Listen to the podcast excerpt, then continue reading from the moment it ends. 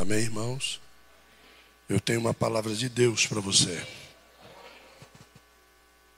Abra a sua Bíblia no livro de Provérbios.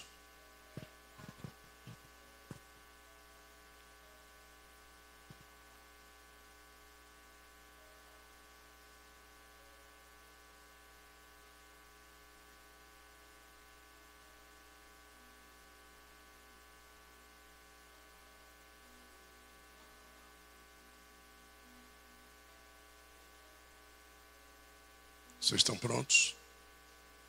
Pergunta a pessoa do seu lado, diga, está pronto? Dá um conselho para ela, diga assim, posso te dar um conselho? Aperta o cinto.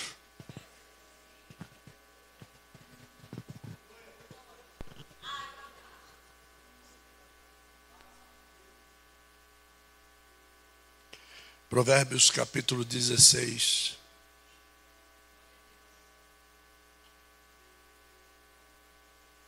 Provérbios, capítulo de número 16.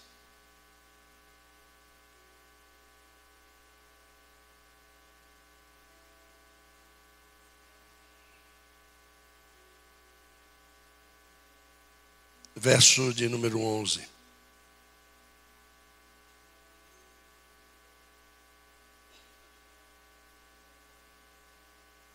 Acharam, digam glória a Jesus. O peso e a balança aferidos são do Senhor Jeová. Todos os pesos aferidos da balança são obras das mãos do Senhor Jeová. Verso 33. A sorte é lançada no colo mas do Senhor Jeová vem a decisão de tudo. A sorte é lançada no colo, mas do Senhor Jeová vem a decisão de tudo.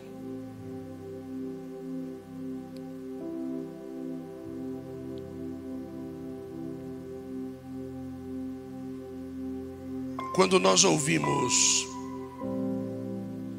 a respeito das previsões que hão de suceder, assim como há dias atrás a lua de sangue que pudemos observar, a chuva de meteoritos que pudemos observar, fenômenos tão raros e que agora se multiplicam diante dos nossos olhos. Nós ficamos meio atônitos com relação ao futuro da terra, com relação àquilo que há de suceder sobre a face da terra. Quais são os parâmetros de análise que Deus tem para conosco? O tema que Deus nos deu esse ano para nosso aniversário fala do vale de Armagedon, do vale da decisão. Passaremos aqui três dias desse mês ouvindo sobre tudo isso. Um dos pregadores converteu-se perto da minha data de conversão pastor Romário Garcia. E um grande pregador. Pastor, presidente de um ministério ali na Moca. Ele estará aqui falando sobre esse assunto tão importante, o fim. Que alguns de nós, infelizmente, não vivem uma vida condigna com relação a esse período. Decisão é algo que irá de qualquer forma confrontar o nosso psique. Todas as vezes que temos que tomar uma decisão, biologicamente os fluidos se alteram, a pressão sanguínea se altera, a osmose nas paredes celulares se altera. É algo incógnito, porque a medicina não consegue entender isso. O homem por si só não tem poder de decisão alguma. Deus não entregou ao homem poder de decisão alguma. O homem um dia decidiu decidir. E a partir deste dia, o homem perdeu a vida eterna. O dia que Adão resolveu decidir aquilo que Deus disse para ele, não decida, a partir desse dia, nós perdemos a oportunidade de sermos eternos ao lado de Deus. É fantástico este mês, porque é um mês que você disse até hoje, é o mês que eu devo decidir-me. Mas agora você vai entender que tudo o que você fez nos meses anteriores jogou nas mãos de Deus todo o poder, tanto da parte da unção, como da parte da salvação e livramento, como da parte da vigilância, como da parte de sermos medidos e como da parte de sermos perdoados, você em todo tempo disse: Deus, faça por mim. Deus me unja. Deus me livre. Deus me traga vigilância. Deus me perdoe. Deus, Deus, Deus. Mas quando nós vamos decidir, parece que incorpora em nós o tal Adão. Nós queremos decidir. Nós queremos desenhar a nossa vida, nós queremos escrever a nossa história, nós queremos, nós queremos. Nesse mês, o que Deus ele quer de nós é que nós venhamos a pegar as nossas decisões e que nós venhamos a entregá-las todas para que ele tome por nós as decisões. Eu havia preparado uma mensagem hoje, está aqui no livro de Mateus, e que é uma decisão. Eu queria falar sobre o poder da compaixão. Esse era o tema que na minha casa, sentado em minha mesa, na presença dos meus filhos, eu estava hoje escrevendo. Mas eu vou ter que pregar essa mensagem em outro dia. Porque quando se estava louvando aqui a respeito das vestes brancas, o Senhor me deu essa mensagem que eu vou pregar agora. Porque quem escreveu a letra desse hino disse que eu já coloquei as minhas vestes mas ele não disse, eu preparei as minhas vestes brancas.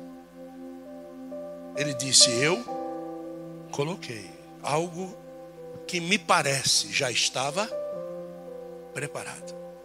Alguém preparou as vestes.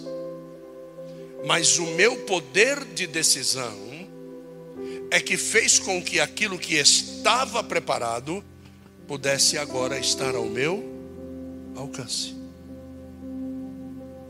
Então, tudo o que Deus decidiu para nós já está preparado. O meu poder de decisão, na maioria das vezes, afasta de mim aquilo que Deus já preparou para mim. Agora, todas as vezes que eu, no meu intelecto, assumir uma postura de sabedoria e entender que aquilo que foi lido no livro de Provérbios, que diz o peso e a balança aferidos são do Senhor, aquilo que vai determinar o que vai ser julgado, o que vai ser decidido, que lado eu devo ir, para onde eu devo ir, se eu devo fazer, se eu não devo fazer, se eu devo caminhar ou se eu devo ficar parado, se eu devo falar ou se eu devo me calar. A balança do julgamento fiel é dele, e o peso desta balança fidelíssima também é obra das mãos dele, o que tira de mim toda oportunidade de um perfeito julgamento.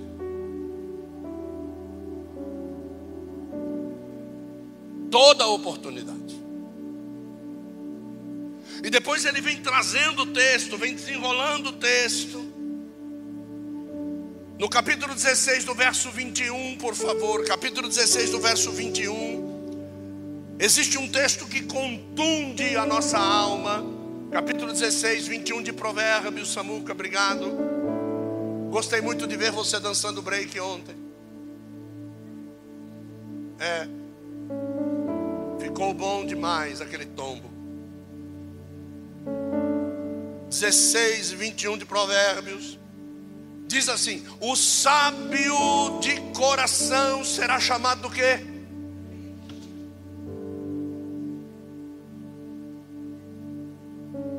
A prudência. A prudência vem quando você tem que decidir. Não sei se você está entendendo o que eu estou dizendo. Você vai bem até o momento que você tem que decidir uma coisa, mas o sábio, opa, eu não posso decidir. Aí diz assim: que e a doçura dos lábios aumentará o quê? Quem ensina com doçura, faz com que a abelha produza mais e mais mel. Eu não sei se você sabe que a abelha vive algumas horas só. Tem gente que acha que a abelha vive 100 anos. Não, a abelha vive algumas horas. E de vez em quando a abelha encontra pelo caminho alguns jumentos como eu e como você. Que além dela viver somente algumas horas, ainda vai achar alguém para matar ela antes do dia certo. Mas qual é a virtude da abelha? Eu não conheço uma prisão de abelhas. Mas eu conheço abelhas que se aprisionam em prol de um objetivo, o objetivo para o qual ela foi criada. Ela poderia simplesmente voar, voar, voar, voar e ter o vento na cara o tempo todo, conhecer países, conhecer cidades, mas ela se aprisiona, porque ela foi criada para viver assim.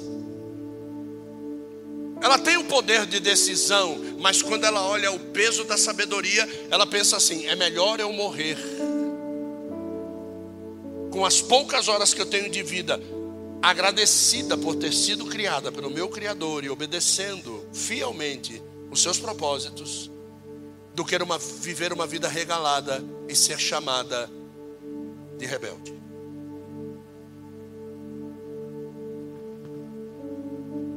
E nós temos 80, 90 anos para viver.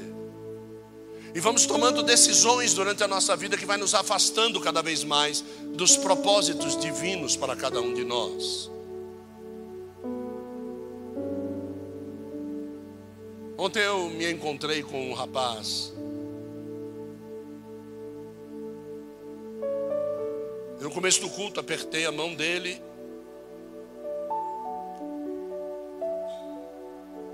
E eu costumo ter um insight no meu coração no aperto de mão que uma pessoa me dá. Eu já sei quem ela é. Eu tenho isso comigo. Eu conheço uma pessoa no aperto de mão que ela me dá.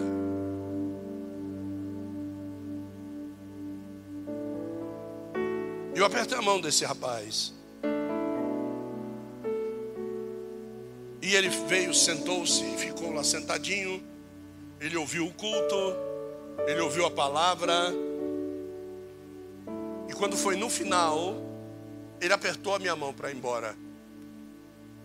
E eu vou dizer para você, já não era mais a mesma pessoa que eu conheci alguns minutos atrás. E eu entendi plenamente quando se diz que a doçura dos lábios melhorará o entendimento da doutrina. Quando as pessoas ouvem a Cristo, elas melhoram o seu interior. Quando as pessoas ouvem a palavra, a tendência é melhorar o contato.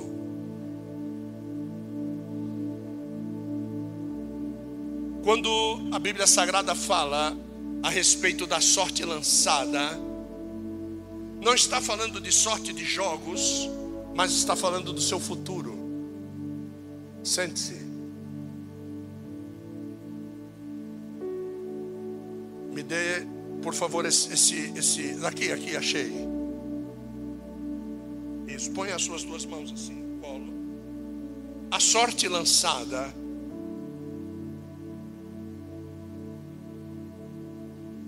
Coloque o verso, Samuel, por favor. O verso 33 de Provérbios 16. Eu quero que você preste atenção aqui no colo de Mariana. A sorte se lança no colo, mas do Senhor procede o quê? Do Senhor procede toda decisão. Então, quando Deus joga no nosso colo a sorte, Ele está dizendo assim: Eu já decidi o que eu lancei aqui. Aprove a você jogar fora ou usar. Eu já decidi. Aí eu quero perguntar aos adeptos do livre-arbítrio: que livre-arbítrio você tem? Eu quero perguntar para você. Eu quero perguntar para você quem é que determina as suas viagens, quem é que determina os seus passeios. É? Eu, quero, eu, eu quero perguntar para você quem é que determina o que você vai fazer com o seu salário. É? Eu, eu quero determinar. Eu quero perguntar para você quem é que anda determinando as coisas. Se a mídia determina, se a televisão determina, se os seus clientes determinam. Eu quero saber quem é que determina as coisas não é? Eu quero, eu, eu, eu quero em nome de Jesus Cristo pegar todos os seus medos. Ontem eu preguei sobre uma das limitações dos passos dos sábios, que é a terra do medo. E só que Deus ele determina dizendo assim: Eu te dei o limite da terra do medo. E quando ele diz eu te dei o limite da terra do medo, ele está dizendo para mim que eu vou sentir o que qualquer dia? Medo. Eu vou, eu vou ter que sentir medo. Quem não sente medo é otário. O medo é uma das maiores faculdades que o homem pode ter. De diligentemente aprender alguma coisa que os nossos bisavós, trisavós, tetaravós já disseram para nós. Tem caminhos que você tem que pisar como se estivesse pisando em. O nome disso é saber o que é medo. Quem não tem medo morre cedo. Isso já dizia minha bisavó. Do que adianta ser um macho morto? É pior ser um medroso vivo. Porque o medroso vivo tem a vida toda para aprender. E o morto? Já era, como diz o pastor Marquinho. A tendência é o seguinte: está nas minhas mãos. Eu quero que você repita, diga: está nas minhas mãos. E a balança que pesou durante a minha geração o que eu seria.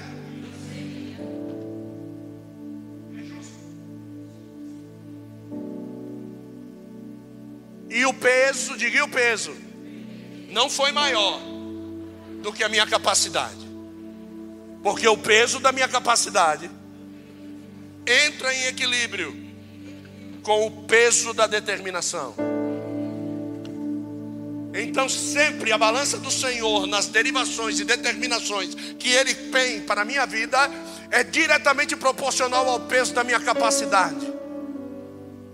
Então Deus ele nunca colocará algo mais pesado que eu não possa responder, porque senão ele seria um Deus injusto, incapaz de julgar. Mas aqui está dizendo que a balança dele é justa. Só que às vezes você pensa que você foi gerado no ato da concepção do seu marido ou no ato da concepção de sua esposa contigo. Você não foi gerado nesse momento, você não gera seus filhos no momento que você transa com a sua esposa ou com seu marido. Seus filhos foram gerados na eternidade por Deus. E lá na eternidade, viu? Lá na eternidade, eles já haviam sido capacitados. Porque Deus disse que enquanto Jeremias estava no ventre da mãe dele, Deus já o havia capacitado para ser profeta às nações. Então não vem com conversa de que eu preciso fazer isso, fazer aquilo para chegar onde Deus quer. Você já tem essa capacidade. Então o senhor está dizendo que eu não preciso estudar? Você que sabe. Se você quiser ser advogado sem uma OAB, vai tentar. Se você quiser ser um dentista sem o seu CRO, vai tentar. Se você quiser ser um médico sem o seu CRM, vai tentar. Um engenheiro sem o seu CREA, vai tentar. Pode tentar. Deus te deu capacidade. A decisão ele tomou, eu vou dar capacidade para ele.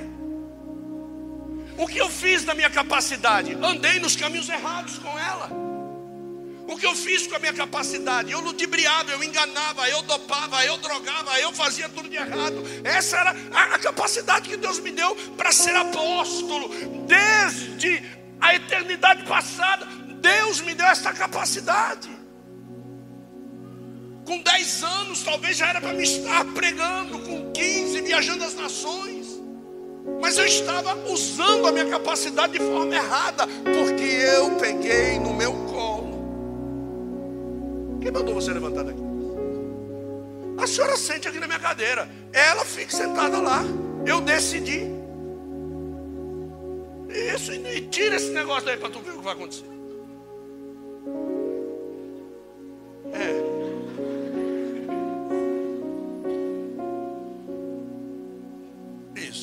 Arruma a busanfa aí direitinho. Senta aí. Fica quieto aí. Então, quando ele colocou o poder de decisão na minha mão, você sabe quando é que vem o poder de decisão dessas crianças? Você sabe quando é? Quando o primeiro dente oficial dela nasce. Não é por quê, é isso.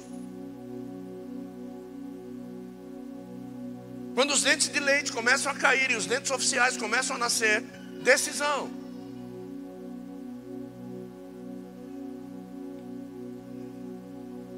Os dentes dos filhos só se embotam quando os pais comem uvas verdes enquanto for dente de leite. O dia que for dente firme, quem decide o que comer ou não é o filho.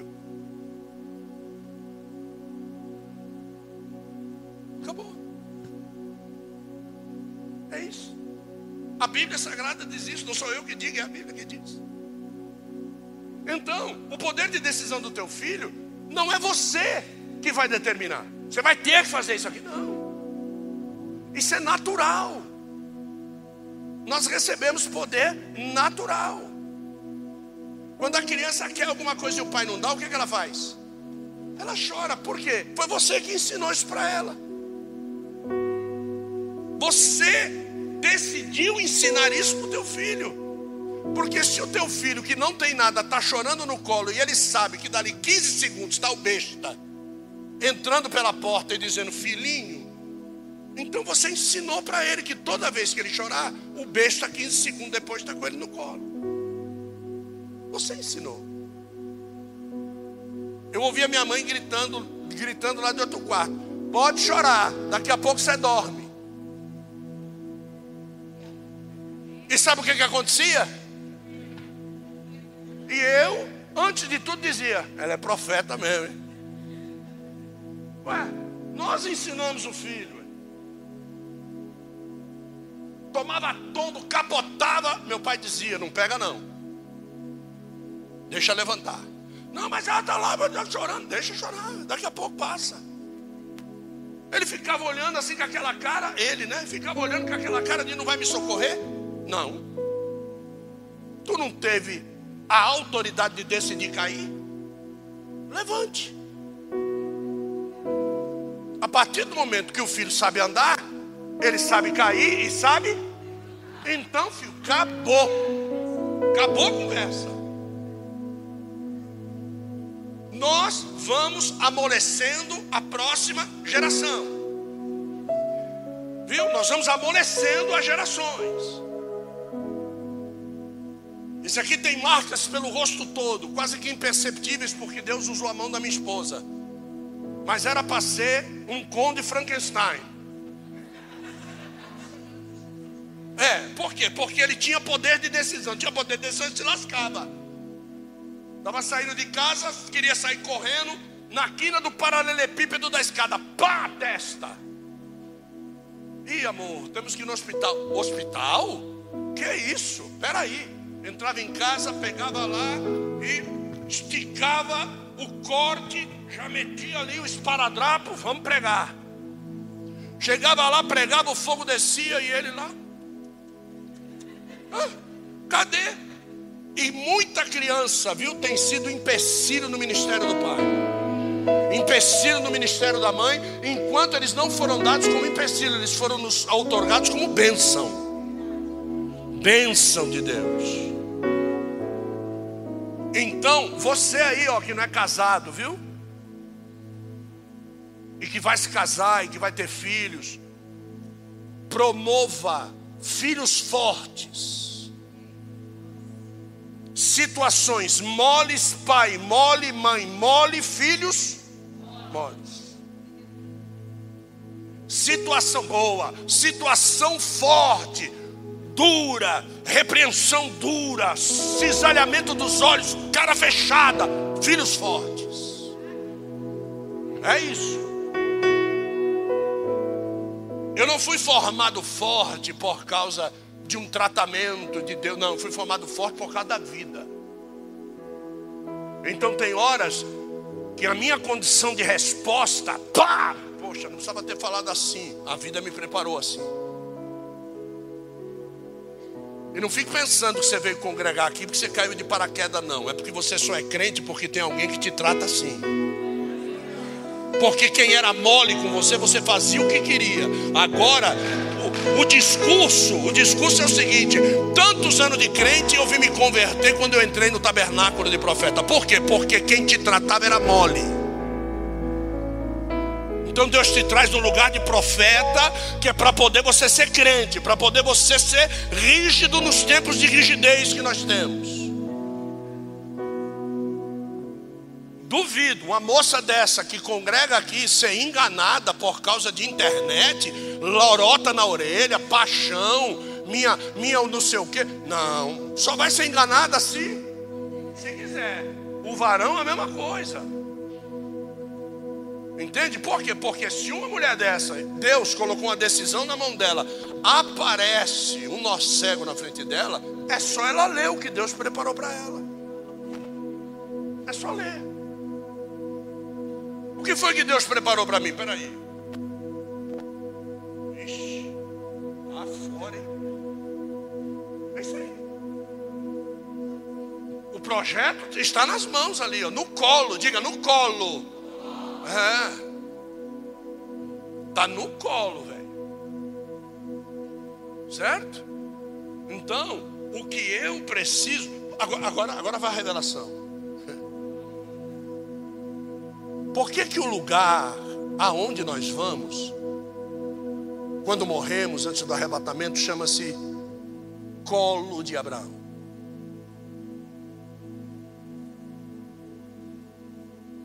Regaço de Abraão, seio de Abraão. Quando uma criança vai mamar no peito, ela fica sustentada onde? No colo. A alimentação que dá vigor físico a essa criança sai da onde? Daqui. E para ter alimentação física que vai dar sustento para que ela cresça sem enfermidade nenhuma, ela tem que estar sentada onde? Porque é que nós, quando morremos, vamos para o colo de Abraão. Por quê? Porque no colo de Abraão existe uma decisão que foi colocada lá. E esta decisão que foi colocada lá, você vai entender que só vai sentar no colo de Abraão quem também seguiu a mesma decisão que ele seguiu e que foi colocada no colo dele. E quando você chegar lá, Abraão vai perguntar para você: Você sabe por que você está aqui? pega a tua decisão. E ele pegou, olha a minha. As mesmas decisões cumpridas da mesma forma levam você para o mesmo lugar para servir o mesmo Deus. Não há bypass, derivação, contorno, retorno no evangelho. O evangelho é um caminho, uma eternidade, um Deus, uma salvação. Esse é o caminho, andai nele.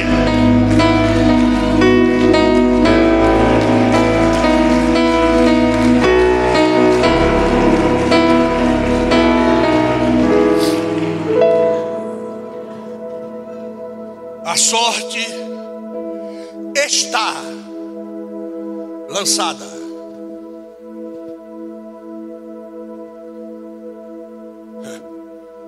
Um dia chegaram para Davi, depois que ele tomou uma decisão. Chegaram para Davi e disseram assim: Você sabia? que quem derrubar Golias vai casar-se com a filha do rei e que essa família, essa pessoa receberá isenção de todos os impostos, tanto ele como a sua família. E Davi disse assim: repete essa última parte.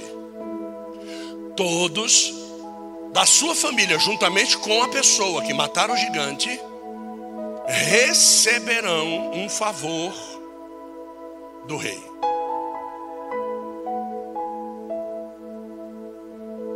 Gostei. Eu vou. Não é pela filha, é pela isenção.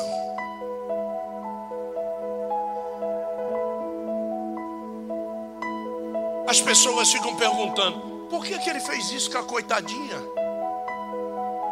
Nunca foi por ela sempre foi pela isenção.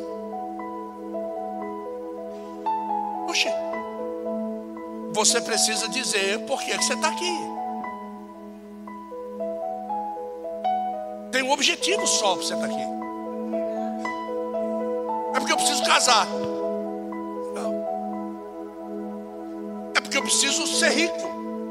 Legal. Joia. Você está você tá dizendo. Tanto é que quando chega na hora de. Ele diz para ela: Você sabe bem por que, que eu sou seu marido. Eu te recebi como prêmio, eu não te recebi como esposa. Você sabe bem. Então, na hora final, você vai ouvir justamente diante daquilo que foi colocado no teu colo, o que foi que você decidiu. que foi colocado no teu colo é que você deve servir a Deus por causa disso, disso, disso. Se você quiser servir por outros motivos, problema seu. Se você não quiser aceitar a decisão, problema? Não, diga meu. É seu não, que é seu. Vai para lá. Problema seu. Então, ué, você pode chegar com seus discursos, você pode dizer o que você quiser. Você pode usar quantas desculpas você quiser. A sorte está lançada sobre o seu Eu acho fantástico isso. Salmo 37. Abre lá. Salmo 37. Agora você vai entender o que Davi escreveu no Salmo 37. E você vai entender por que Salomão escreveu isso que ele escreveu. Que é o tema da mensagem de hoje. No Salmo 37, diz assim: verso de número 5, se eu não me engano. É, 37, 5. Diz lá. Entrega o quê? O teu caminho ao? E diz o quê? Confia nele. E ele tudo? Diga assim: o meu colo é o prolongamento das minhas pernas. Para me entregar o meu caminho, ou seja, para mim começar a andar, diga, para mim começar a andar, eu preciso aproximar da minha cara a sorte foi lançada. Levanta.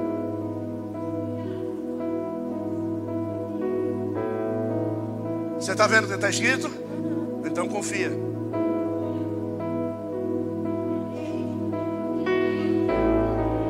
Entendeu? Quando é que você vai errar? Por quê?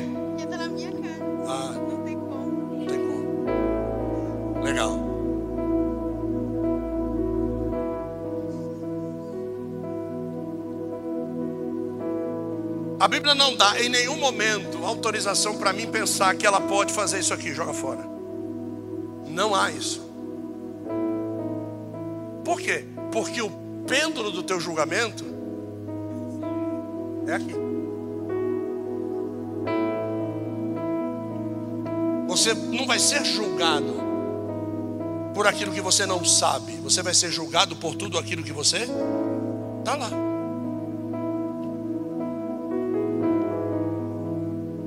Certo? Agora, olha só o que está escrito aqui: entrega o teu. Eu posso entregar o seu, meu amor? Eu posso entregar o seu? Eu posso entregar o seu. Você lembra um tempo atrás, quando você chegou aqui cheio de problemas? Agora ele dá risada. O que, que vai acontecer com você daqui a um tempo? Daqui a alguns dias, o que, que vai acontecer? Você vai o quê? Ah, você vai casar. Legal, né, meu? Quando você chegou aqui, você dizia que você tinha uma o quê? Ah, e agora você vai ter o quê? Ah, que legal, né?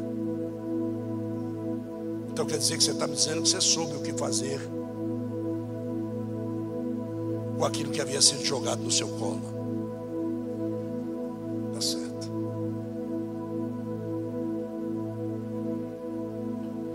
Botou a faca no seu pescoço para você casar? Você fez isso? Não. Alguém determinou para você que você deveria fazer alguma coisa? Eu sentei com você para te dar uma lavada, dizer que você não prestava, dizer que você tinha tantos defeitos e que você não conseguia resolver os defeitos. Eu falei isso para você? Você contou isso para mim? Como é que eu sei disso aí?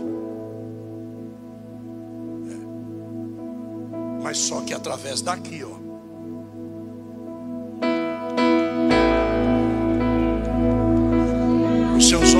Começaram a fazer o seguinte, ó. A olhar para aquilo que Deus havia o quê? Determinado para a sua vida.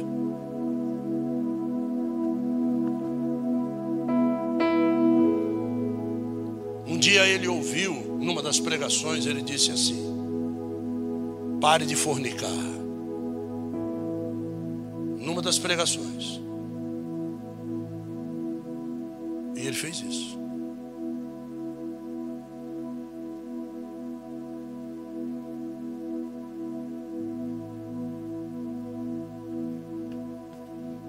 Muitas coisas a gente ouve nas pregações e elas estão em cima do nosso colo. Está sempre e tudo em cima do nosso. Às vezes você ouve algumas coisas que não tem nada a ver com você. Porque os seus olhos não conseguem se dobrar para ler aquilo que Deus já determinou para cada um de nós. A, a, a piora de toda a situação é quando falsos pregadores do Evangelho se apresentam diante de nós, nos fazendo promessas de facilitação da nossa vida espiritual. Essas promessas de facilitação, elas trazem uma iluminação ao ego que deve sempre estar escondido. Onde é que o senhor ampara isso na Bíblia? Fácil. Repete comigo e diga assim: altar do incenso, mesa dos pães, diga menorá.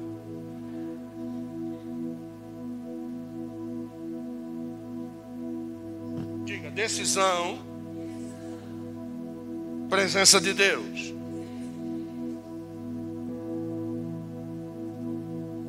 Quando eu quero entrar na presença de Deus, a primeira coisa que eu tenho que fazer é acender a luz. Essa luz não ilumina para trás. Essa luz só ilumina para frente. Candelabro, a menorá, ela tem suportes vertentes voltados para frente que fazem com que a luz seja direcionada para frente. E quando ela é direcionada para frente, ela ilumina o altar do incenso.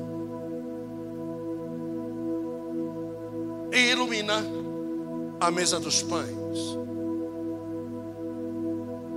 Essa luz não foi feita para me iluminar. Essa luz não foi feita para mostrar o meu passado. Mas esta luz revela todas as vezes que eu quero estar na presença de Hashem. Então, todas as vezes que eu me digno a entrar dentro do lugar santo,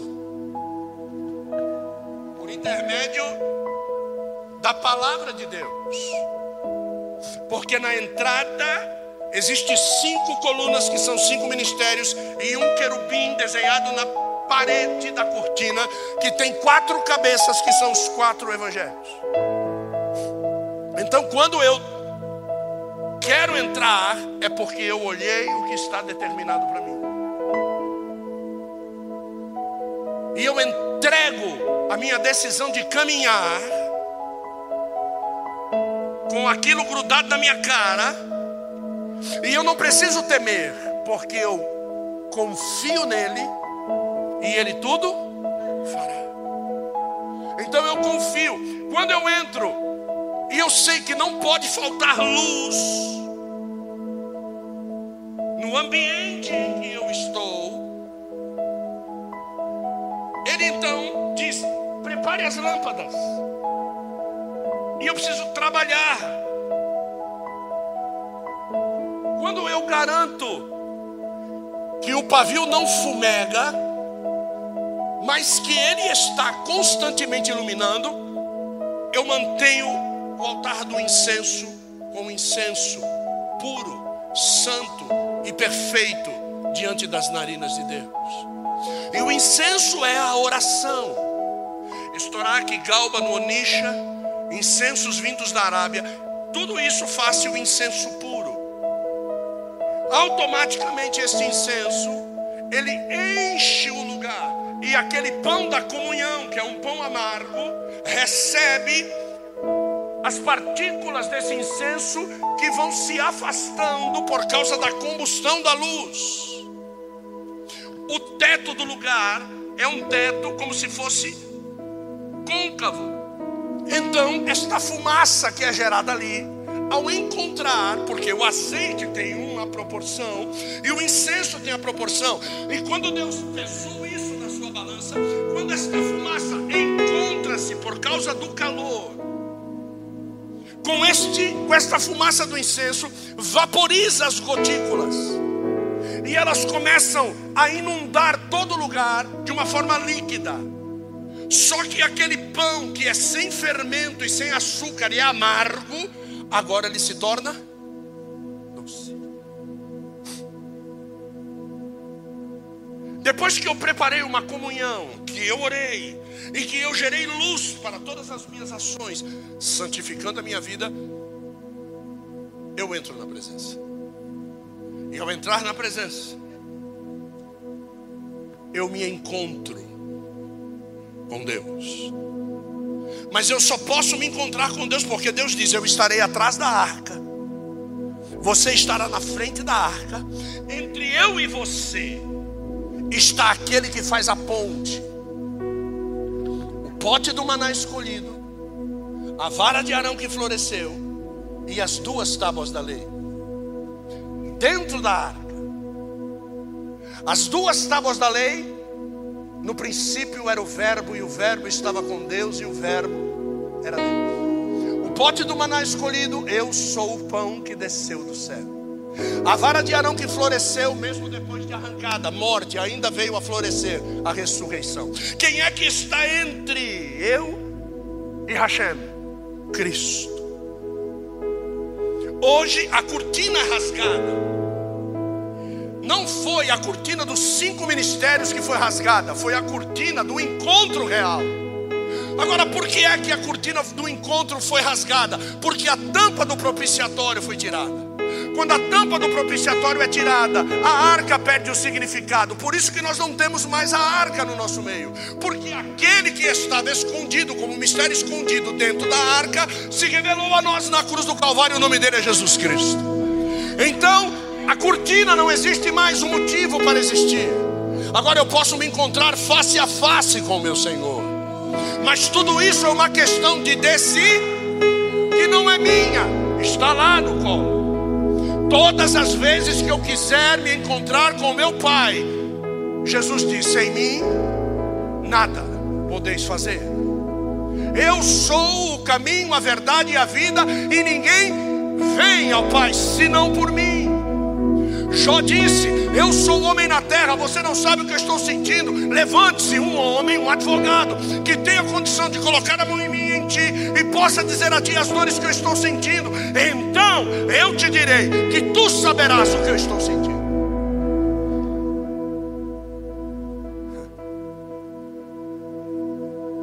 O que, que custa você olhar para o seu colo?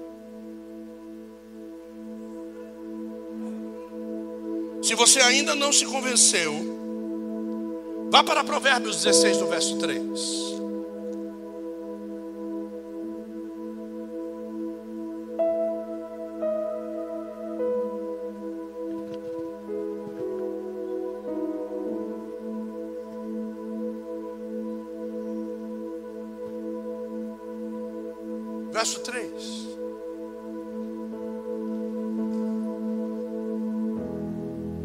Vocês podem ler o que está escrito aqui, eu vou explicar para vocês. Um, dois, três, pode ler.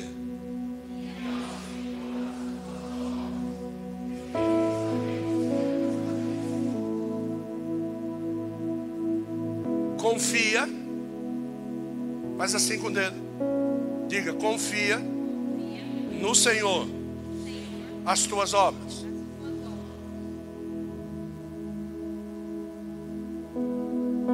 Você for fazer alguma coisa, saiba se está estabelecido para você fazer ou não.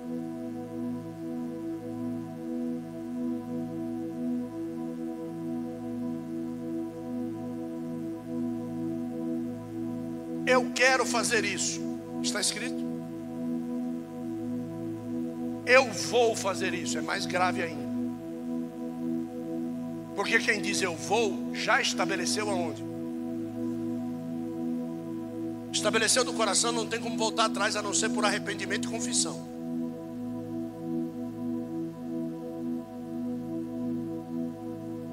Pecados que você cometeu e ninguém sabe, você não precisa confessar a ninguém, você sabia disso? Você só tem que confessar para Deus que o viu em secreto. Pecados que se tornaram públicos e as pessoas sabem, é necessário que você confesse publicamente. Porque eles macularam o corpo de Cristo, macularam a igreja de Cristo e macularam o nome de Jesus Cristo. E os dois terão ações do céu contra você. Independente de você ter maculado o corpo ou ter sido um pecado no próprio corpo. Você vai receber a justa paga do céu sobre você. Por isso, às vezes nós já determinamos no nosso psique, tal pessoa pecou. Embora ela não tenha confessado nada, a gente vê a vida espiritual da pessoa degringolando. A gente vê a vida física da pessoa esmiuçada. A gente vê a alegria da pessoa se foi, foi embora. Você não precisa confessar. O céu vai mandar um juízo sobre você, e isso ficará patente diante dos olhos de todos. A, a, a Adriana teve a oportunidade de dizer aqui: todo mundo está sentindo a presença de Deus, está lá um morto, zumbizão, zumbetão. Não sente a presença de Deus, não louva a Deus, não faz nada.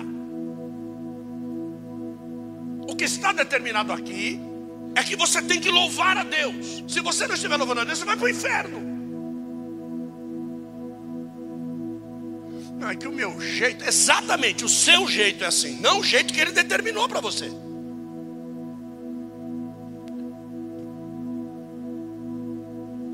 As pessoas olham para mim e dizem assim: Nossa, ele é sério, né? Põe minha neta na minha mão para você ver. Põe meu neto na minha mão para você ver se eu sou sério. O dia que você se tornar como um deles, eu vou ser igualzinho com você.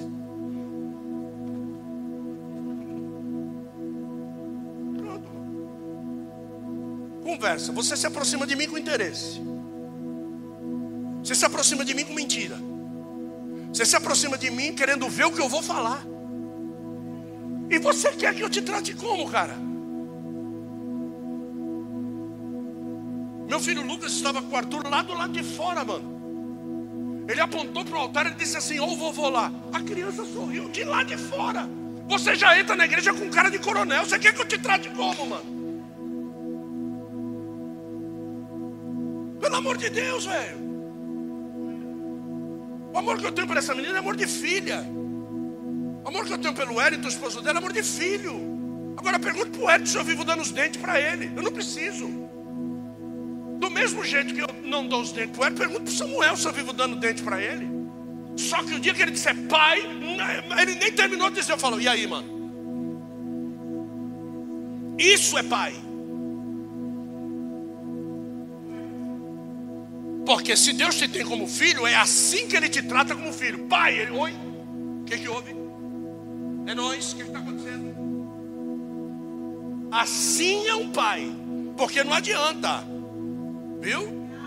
Não adianta você ser pai e não comparecer quando o filho precisa. E as necessidades do filho não é skate bom, não é tênis bom. As necessidades do filho é ter um caráter excelente para ser espelhado nele. Então é essa necessidade que o teu filho, a tua filha tem. Se você me disser qualquer outra necessidade que o teu filho tem, você não está olhando para aquilo que Deus determinou. Ensina o teu filho no caminho que deve andar, e até o fim dos dias o teu filho não se desviará deste caminho que você ensinar. Então, opa, olha lá o tênis que meu filho veste. Mas olha lá o prostituto que o teu filho é.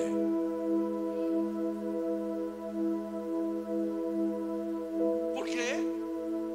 Porque ele não teve espelho de caráter. Ele teve o cartão para comprar o tênis, mas o espelho do caráter ele não teve. Então por isso que eu disse para apertar o cinto, porque eu querendo correr daqui já. É, presta atenção. Entrega ao Senhor Jeová as tuas obras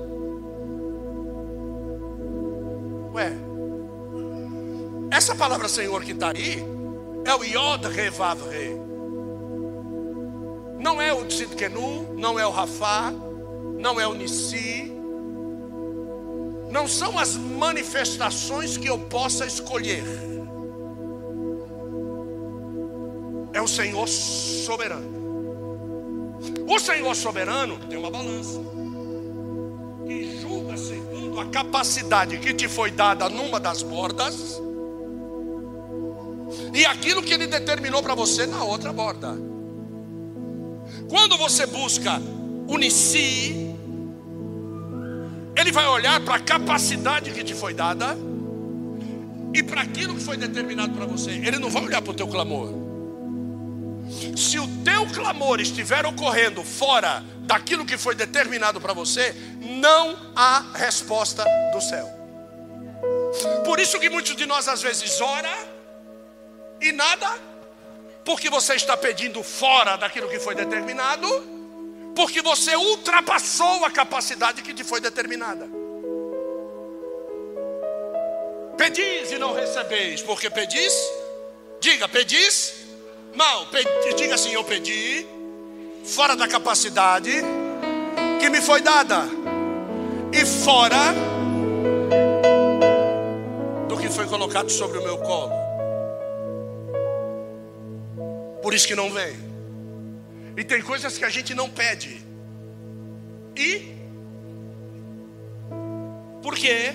Porque eu estou fazendo, diga, eu estou fazendo exatamente aquilo que me foi determinado. Diga, dentro da capacidade que me foi outorgada. Por isso, as demais coisas me são a crer.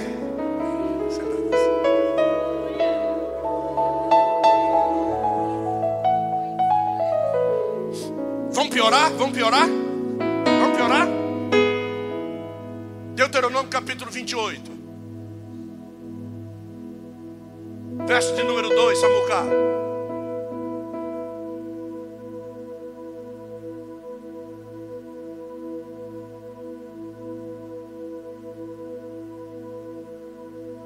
Todos juntos, um, dois, três, pode ler.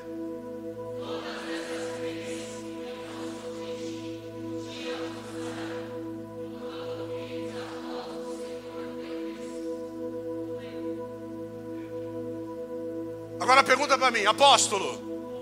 Pergunta, apóstolo. Se você tiver com preguiça, só fala apóstolo. É porque às vezes o A é muito pesado, né? Então você fala apóstolo. Então diga, apóstolo. Isso.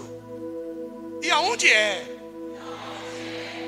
que eu vou ouvir a voz do Senhor? Olha para a pessoa, se ela diga, olha no teu colo.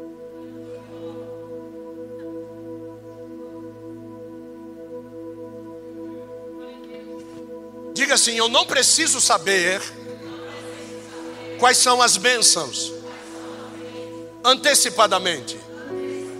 Diga assim: Eu preciso me conformar. Diga assim: tomar uma nova forma de provar, ao invés de conhecer. Quantos de vocês no dia da prova já passaram na frente de um restaurante e ficaram que nem aqueles cachorros na frente da geladeira, da geladeira do frango queimando. Os cachorritos tudo sentadinho ali. E, e o franguinho? Diga, ele conheceu. Ele sabe como é Diga, ele sente o cheiro. Diga, mas não provou. Esse é aquele que se antecipa. Agora, aqui está dizendo assim: e todas estas bênçãos fará o quê? As bênçãos o quê? Virão sobre ti e te alcançarão. Quando fizer o que? Ouvires a voz do Você precisa saber o que é. Se eu fosse você, cá para nós, se eu fosse você, eu pintaria de preto até o verso 14. Para você viver. Porque a pior coisa que tem é haver uma promessa escrita na Bíblia e você procurar caminhos para obtê-la. Você procurar discursos para obtê-la. Você procurar até mentiras para dizer que está vivendo o que não está vivendo.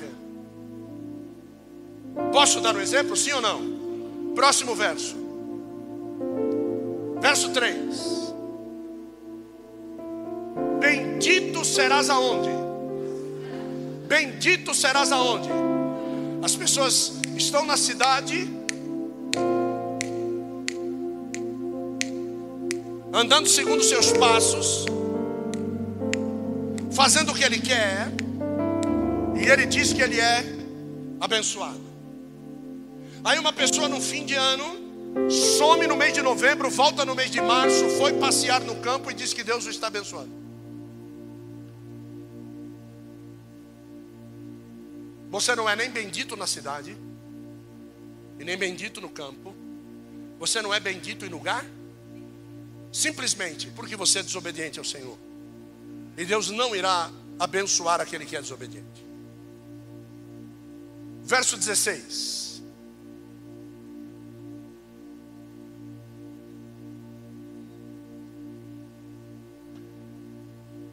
O que é está escrito?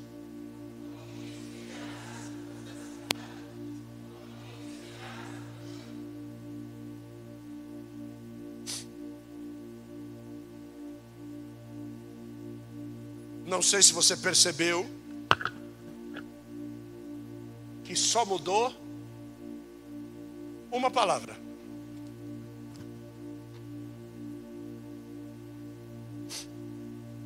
A situação é a mesma. No campo e na cidade. Só muda uma palavra. Porque você só precisa também de uma atitude. Verso 15, para que você entenda.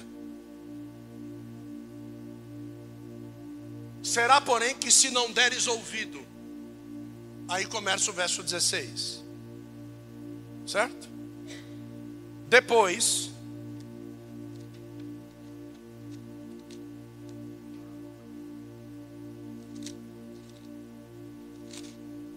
vamos ao verso sessenta e oito.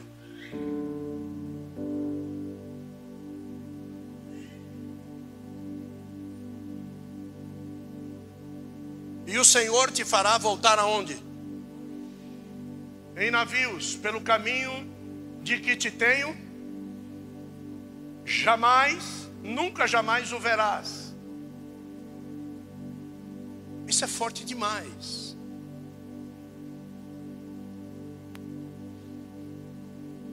Isso é forte demais. Porque está dizendo assim, nunca mais, jamais o verás. E ali sereis o quê? Como o quê? E aos vossos, mas o que? Não haverá o que? Não haverá o que? Quem os compra? Posso dizer uma coisa para você, Tom? Posso? A gente tenta ser crente no mundo não sendo, o mundo não nos compra. Você não engana o mundo, você não engana o Egito. O Egito sente o cheiro de escravo de longe, mas também reconhece o cheiro da unção de longe. Se você, Marco, não engana o Egito, tu vai enganar a igreja?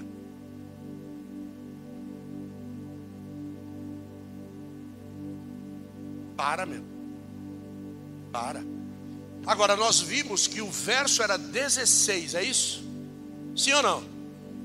Até 68.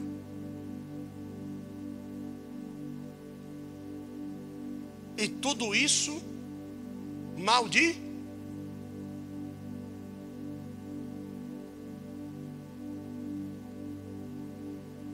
E bênção é do verso 2 até o verso 14. Põe o verso 14 para mim, Samu. Verso 14. E não te desviará de todo o que, fia? De todo o que? Que hoje te ordeno. Quais são as palavras que ele ordena? Nem para a direita, Hã? nem para a esquerda, hum. andando após o uhum. Hum. Então quer dizer que na minha direita Vem cá, Wendy, rápido. Traz alguma coisa aí, traz uma Bíblia aí, por favor. Fica aqui, ó. Pega isso aqui, Marcelão. A Wendy, a Wendy é levinha, pode sentar aqui. Senta. Vai cair. Mas ela está segurando, viu? Ela está naquela posição do terror, sabe? Então vai. Então aqui, ó. Lê lá. Todas as palavras que hoje te ordeno, Vai. nem para a direita, nem para a esquerda, Por quê? Porque vão usar o quê? Vão usar o quê? Para te tirar do quê? do centro da decisão, Do centro daquilo que me foi deter, minado, nem para a, direita, nem para a, esquerda, andando após. outros deuses para Então quer dizer que olha o que é pregar. Quando eu determino sobre a tua vida alguma coisa que vai se desviar daquilo que Deus determinou para que seja sobre a tua vida, eu sou chamado de outro Deus.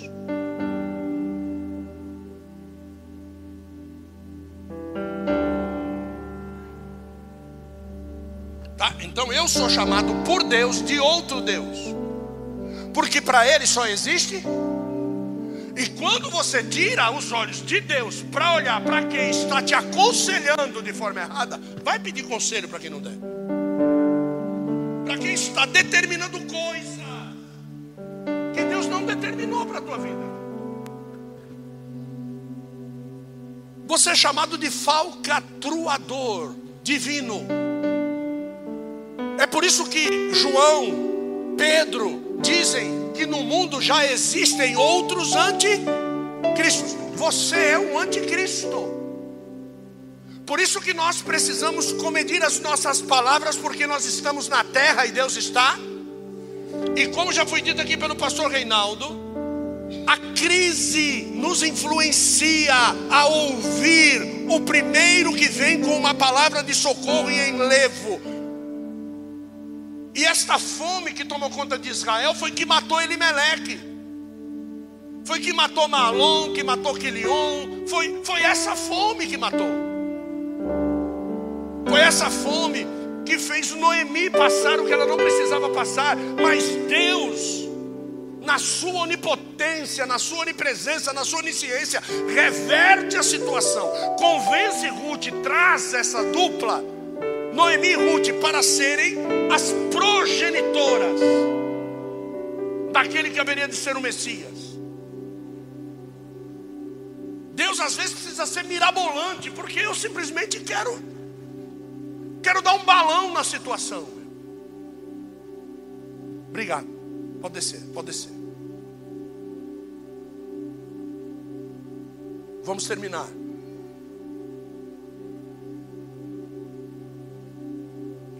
Bege.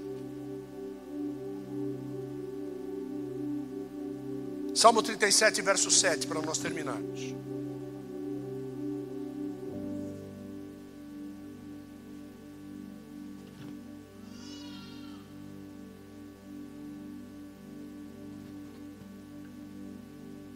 Descansa em quem? E espera.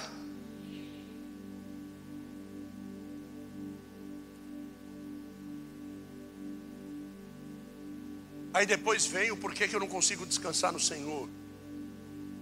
Eu olho para os outros e digo: por que, que ele tem e eu não tenho? Um dia Mical chega para Davi. Um dia Mical chega para Davi e diz para ele assim: Eu sei que você não gosta muito de me ouvir, Davi. Mas eu preciso te aconselhar. Ou você aceita minha ajuda e foge daqui nesta noite, ou amanhã cedo você estará dentro de um caixão. Preparar a tua morte, os flecheiros estão preparados para amanhã cedo. Olha o que é um homem sábio.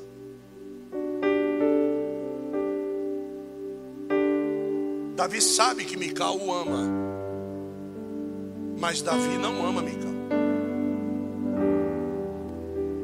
Mas ele agora olha nos olhos de Mical e vê a verdade que transborda em amor. Vou repetir para você. Tem coisas que eu prego aqui que eu não gostaria de falar para você. Mas eu preciso te dizer Porque existe uma verdade que só transborda. E muitas vezes essa verdade vai te levar para longe de mim. Mas o que importa é que essa verdade vai preservar aquilo que eu amo, que é você. Então, às vezes, deixar de te abraçar é uma demonstração de uma verdade que transborda, para que você fique pensando: por que ele não me abraçou? Por que ele não me beijou? Por que ele. E faça isso com aquilo que você ama. Aquele que ama, ele traz uma verdade expressa nas suas ações. Eu não estou falando aquele que se apaixonou, eu estou falando aquele que ama. Aquele que entrega a sua vida, se necessário for, por sua causa. Aquele que toma prejuízo por sua causa, esse transborda em amor. E ele diz coisas duras e pesadas que ele sabe, que vai te afastar dele por um tempo, mas que o tempo trará a revelação de que aquilo só foi dito porque ele te ama. Às vezes você fica pensando, poxa, por que ele disse isso para mim? Ele disse isso porque ele te ama. É por isso que ele disse. Então Davi aceita o socorro. Olha só, Davi aceita o socorro.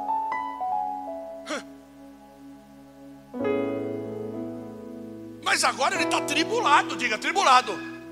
Recebeu uma notícia que vai morrer, diga vai morrer. E para onde é que eu vou? Aí ele vai escrever: Aquele que habita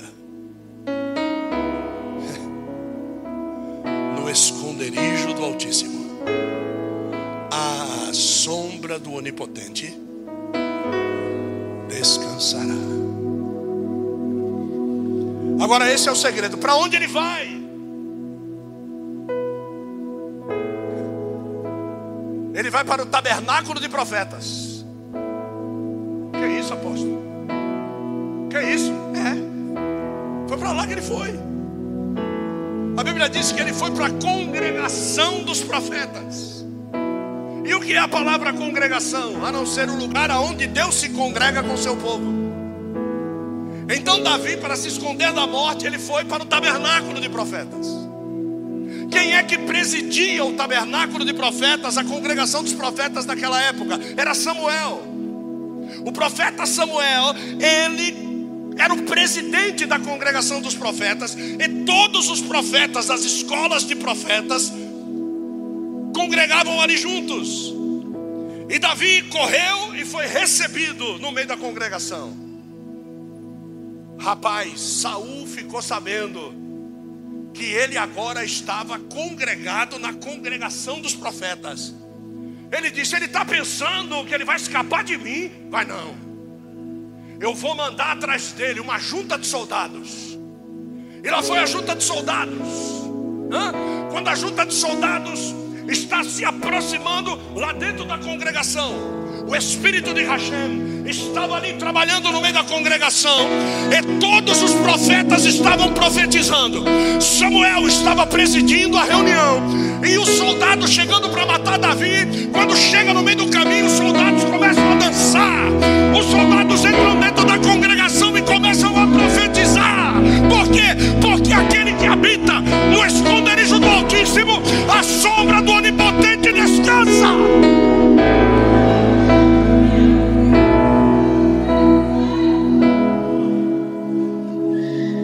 A primeira junta não volta.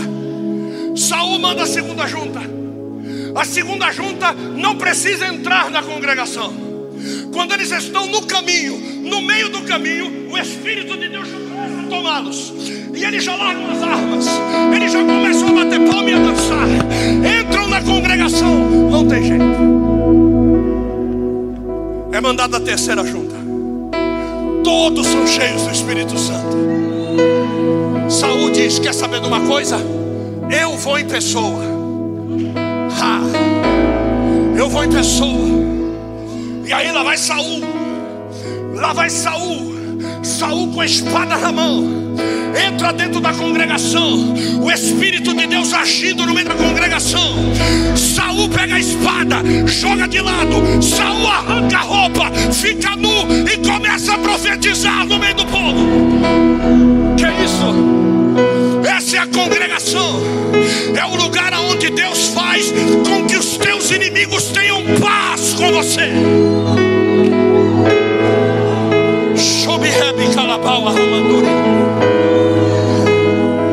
É por isso que Davi disse: é melhor estar um dia. Um dia, lava céu é remendar a baua. Um dia na tua presença do que mil em qualquer outro lugar.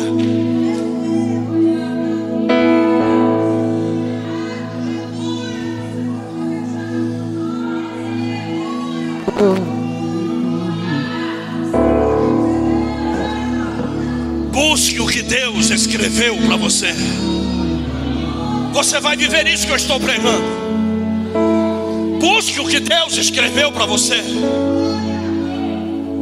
Não queira trocar por salário o que Deus escreveu para você. Enquanto você estiver firmado em salários, você não vai promover sobre a tua vida o cumprimento daquilo que eu pedi para pintar. Pare de reclamar. Deus não chama murmuradores. Deus chama aqueles que têm fogo nos lábios. Estebicalabala salva. É muito fácil viver uma vida de reclamação. É muito fácil viver uma vida de dozinha, de peninha. É por isso que Ana era uma mulher de Deus. Eucana, o marido que a amava, indiscutivelmente aquele homem a amava. Mas Eucana não conseguia enxergar o fator primordial que existia em Ana. Eu não quero ter um filho para contravencionar Penina. Eu quero gerar para Deus. Por que é que você quer as coisas que você quer? É para contravencionar ou é para gerar para Deus? Porventura, não valho eu mais do que dez filhos? Tome na testa. Não. Então tudo que eu é, porque tudo que você faz está fora do que está escrito para mim. Eu abro a porta do meu carro para minha esposa. Por que o senhor abre a porta do seu carro para sua esposa? Porque quando eu entrar no céu, ele vai abrir a porta para me entrar. Se ele não abrir a porta para mim entrar, eu não entro. Então eu tenho que cuidar da noiva como ele cuida. Se você quiser comer, come. Se não quiser comer, cospe. Eu sei a mulher que eu tenho. Porque eu sei tratá-la como ele me trata como noiva.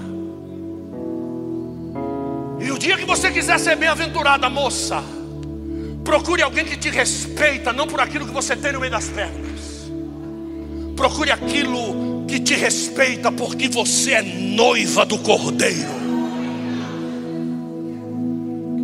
Não pela sensualidade, não pelo gemido, não porque é boa de cama ou bom de cama, não. É porque você é noiva do Cordeiro. E se você se entregou, peça perdão. Porque se casar do jeito que está, vai dar para trás. Viu? Vai dar para trás. Eu estou avisando para você, vai dar para trás. Eu sei o que eu estou falando. Como é que eu, depois de velho, vou dizer que forniquei com a minha mulher? Fica com a velha que você tem. E não viva os últimos dias da tua velhice em felicidade. O que Deus está oferecendo para você são verdades duras de se dizer, mas que eu tenho que te dizer, porque eu amo você. Eu tenho que dizer. Como o céu se move quando pessoas de cãs brancas vêm até nós e dizem assim: Apóstolo Bispo, depois dessa ministração, eu tenho que dizer, nós pecamos antes de casar. Estão casados há 30, 40 anos. Mas a palavra, ela não vê idade, ela corta mesmo. Está acabado. Quer gerar filhos abençoados, seja abençoado. Quer gerar filhos que vão te dar trabalho, não confesse o que você fez. Você não terá autoridade sobre a vida deles. Esse pecado vai ser uma ferida o dia que você vê ele fazendo alguma coisa. A maioria dos problemas de nível homossexual que nós temos nos casamentos, na geração de filhos, é problema que foi gerado na mocidade de um dos dois e que não foi confessado. Foi buscar o que não devia, quando não devia e com quem não devia, e depois vira por atestação de Satanás. Ele fica esperando o momento certo para pegar na curva, principalmente filhos de pastores. Você, a, a, gente pode até profetizar Ezequiel 18 e 19 sobre a vida que não há maldição, não há é, é descendência amaldiçoada, não há nada disso. Você pode sim, mas eu vou dizer para você: o mesmo cerne de pecado que me levou existe sobre a vida dele, sobre a vida dele, sobre a vida de qualquer um. Eu ensinei ele no caminho que ele deve andar. O dia que ele se desviar, o diabo pega ele. Ele não vai se tornar sendo cristão. O diabo vai ter que esperar ele se desviar para poder pegar ele.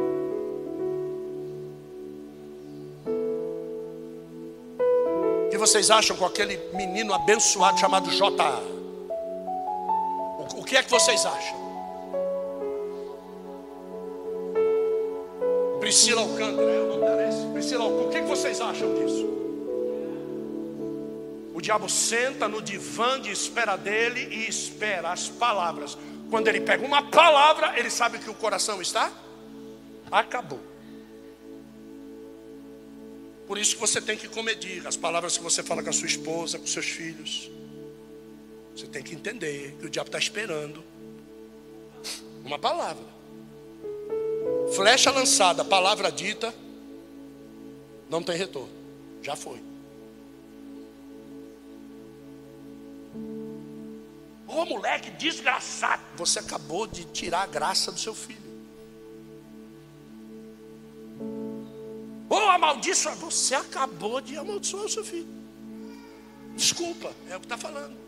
E se você falou aquilo, o coração.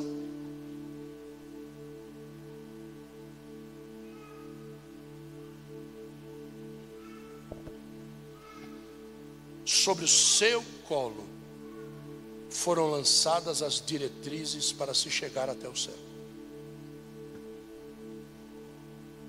Não desvie o teu olhar delas nem para a direita, nem para a esquerda. Deus te abençoe.